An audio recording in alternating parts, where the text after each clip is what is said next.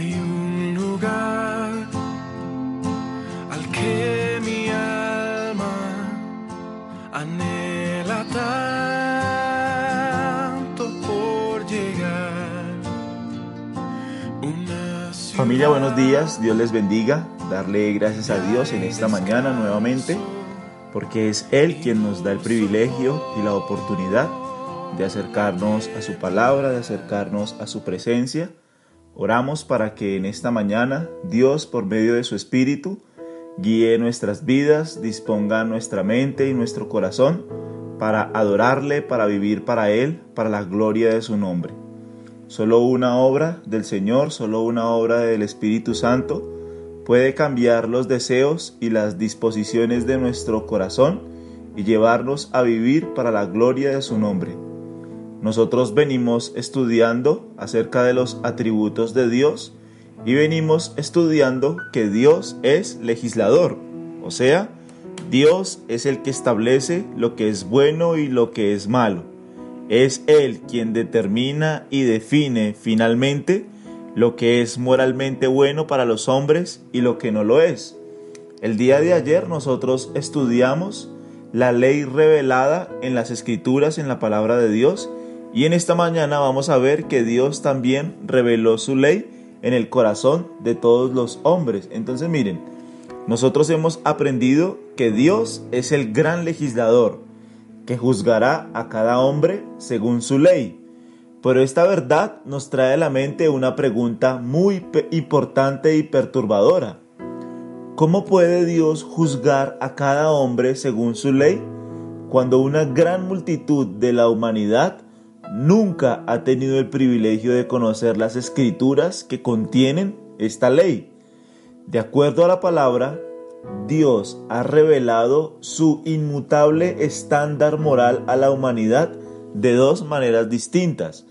La primera, Él ha revelado su voluntad en gran detalle a algunas personas por medio de los mandamientos plasmados en las escrituras. Y la segunda, Él ha revelado su voluntad a todas las personas de una manera general por medio de la ley que ha escrito en sus corazones. En ambos casos, la revelación de la ley de Dios es suficiente de manera tal que nadie quede sin excusa el día del juicio. Quienes han tenido el privilegio de recibir la Biblia, las Escrituras, serán juzgados según las mismas y quienes solo han tenido la influencia de la ley en sus corazones serán juzgados según esa revelación. Cada hombre será juzgado según la luz que ha recibido, como lo enseña la escritura en Lucas 12, 47 al 48. Aquel siervo que conociendo la voluntad de su Señor no se preparó, ni hizo conforme a su voluntad, recibirá muchos azotes mas al que sin conocerla hizo cosas dignas de azotes, será azotado poco, porque todo aquel a quien se le haya dado mucho, mucho se le demandará, y al que mucho se le haya confiado, más se le pedirá. Entonces, algo importante que nosotros debemos destacar en este punto es que Dios ha revelado su ley en el corazón de todos los hombres. Romanos 1 también enfatiza esta verdad. Lo importante de esto es que en el día del juicio nadie va a poder decir, nunca he conocido a Dios. Todos hemos conocido a Dios. ¿Por qué? Porque Dios se ha revelado. ¿Cómo se ha revelado Él? Él ha puesto su ley en nuestros corazones. Él ha puesto la ley moral en el corazón de todas las personas. Es increíble que si nosotros miramos, todas las culturas, de todas las épocas, de todos los tiempos, siempre la mayoría de culturas han tenido como base el mismo estándar moral. ¿Qué significa eso? Que está prohibido matar, robar, que está prohibido mentir, en fin, muchas de las leyes morales que Dios establecido han sido un factor común en las culturas de todas las épocas, de todos los tiempos. ¿Por qué sucede esto? Porque Dios puso su ley en el corazón de cada persona y cada persona va a ser juzgada de acuerdo a la ley que recibió. Los creyentes tenemos un privilegio muy grande y es poder venir a las escrituras, conocer las escrituras y de acuerdo a las escrituras, como lo veíamos ayer, vivir para la gloria de Dios, amar a Dios, servir a Dios y vivir en torno a su voluntad. Entonces, nadie en el día del juicio podrá quedarse eh, sin excusa, nadie podrá excusarse en el día del juicio. Todos nosotros seremos responsables delante de Él. Cada uno de nosotros será juzgado por lo que hizo. Ahora, como nosotros hemos estudiado, Dios es el gran legislador y Él juzgará a todos los hombres según su ley. Entonces nosotros estaríamos constreñidos a formular una pregunta muy importante y perturbadora. ¿Cómo puede Dios juzgar a cada hombre según su ley cuando una gran multitud de la humanidad nunca ha tenido el privilegio de conocer esta ley? Ahora, vamos a mirar lo que nos enseña el apóstol Pablo en Romanos en el capítulo 2, versículo 12. Dice así, porque todos los que sin ley han pecado, sin ley también perecerán. Y todos los que bajo la ley han pecado, por la ley serán juzgados. Entonces miren, aquí nosotros vemos dos grupos de personas. Los primeros, los que pecaron sin la ley. Esto se refiere específicamente a los gentiles o a los paganos que no pertenecían a Israel y quienes no tuvieron ningún conocimiento de la ley de Dios revelada por medio de Moisés en el Pentateuco, es decir, los primeros cinco libros de la Biblia.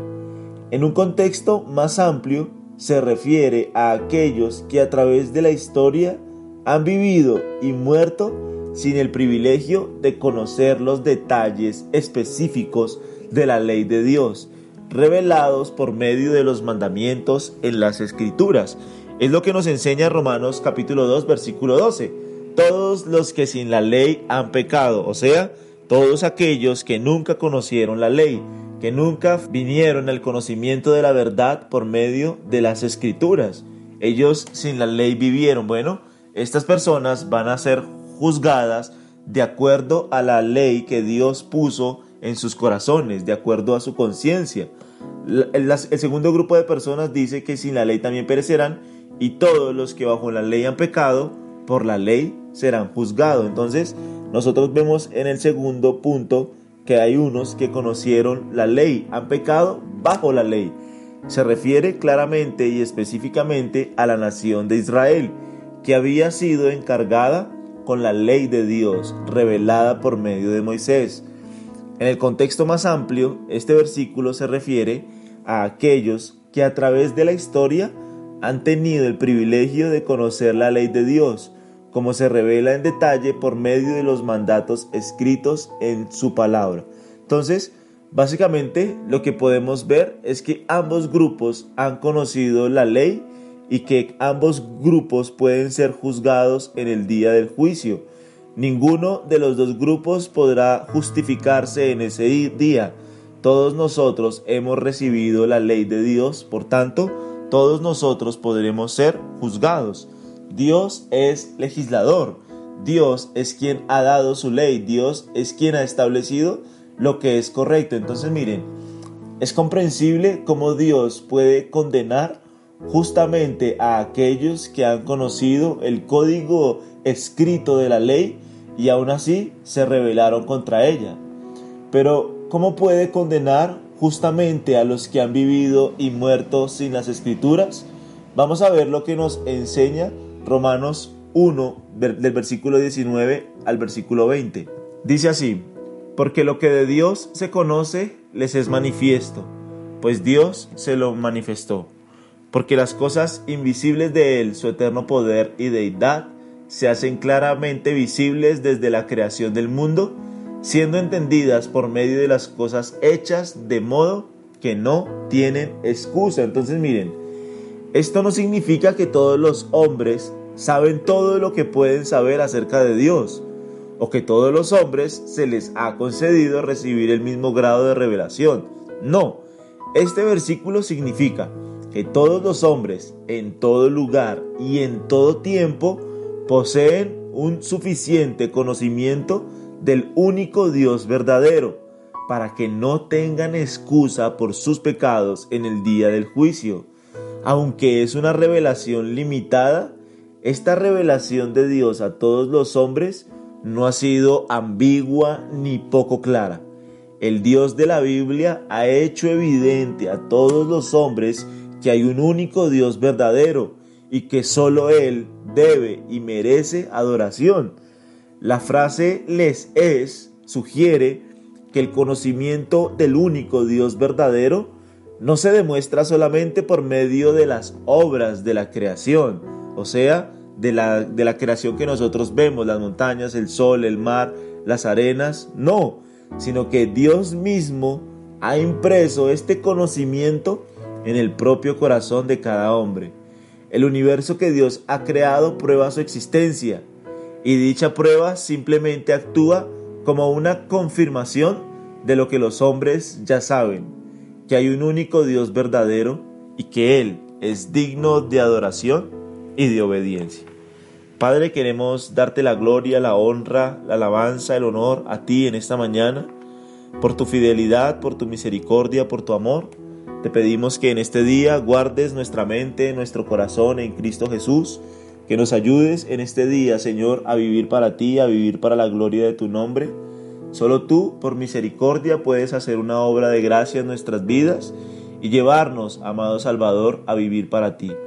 Nosotros te damos gracias por este día, por esta mañana, te pedimos que nos bendigas y que nos ayudes, Señor, a vivir para la gloria de tu nombre. Nosotros te exaltamos, te alabamos, te bendecimos y oramos en el nombre de Cristo Jesús. Amén.